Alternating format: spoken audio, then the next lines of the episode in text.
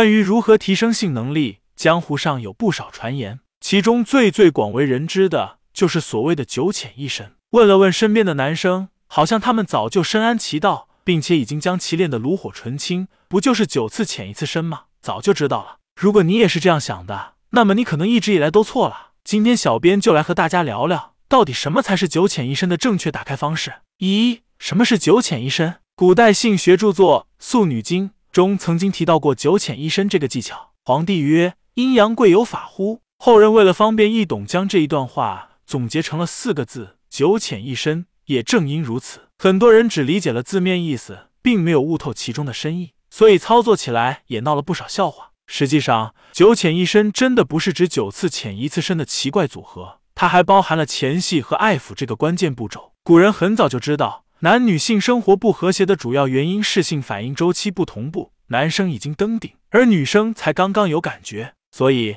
他们总结到：交接之道，无复他期，唯从容安徐，以和为贵。指的是男女之间的在性反应周期上要互相配合，让两个人都能够享受到性带来的快乐。在爱爱过程中，男生应该将节奏放慢，不要急急忙忙、仓促开始，而应该用轻柔的动作充分唤醒对方的欲望。以后再进入主题，当对方明显进入状态，才证明其已经做好了准备，这时咱们方可正式开动。而在吃正餐的过程中，切忌一步到位，而应该在一至九之间循序渐进，慢慢深入。现在大家对于九浅一深大概有一个了解了吧？下次矮矮的时候，千万不要再横冲直撞了，由浅入深才能让两个人更快乐。二，除了技巧，爱爱还有哪些需要注意的呢？除了技巧以外，想要享受美好的、愉悦的。令人精力充沛的 sex 以外，还有些小细节需要大家注意。亲吻最好是舌吻。我们知道性的本质是两个身体之间的互动，而接吻，尤其是舌吻，为这一互动事先做好了铺垫。如果没有接吻，那么就像是不敲门直接闯进家门的入侵者，会受到身体本能抗拒。不管是男是女，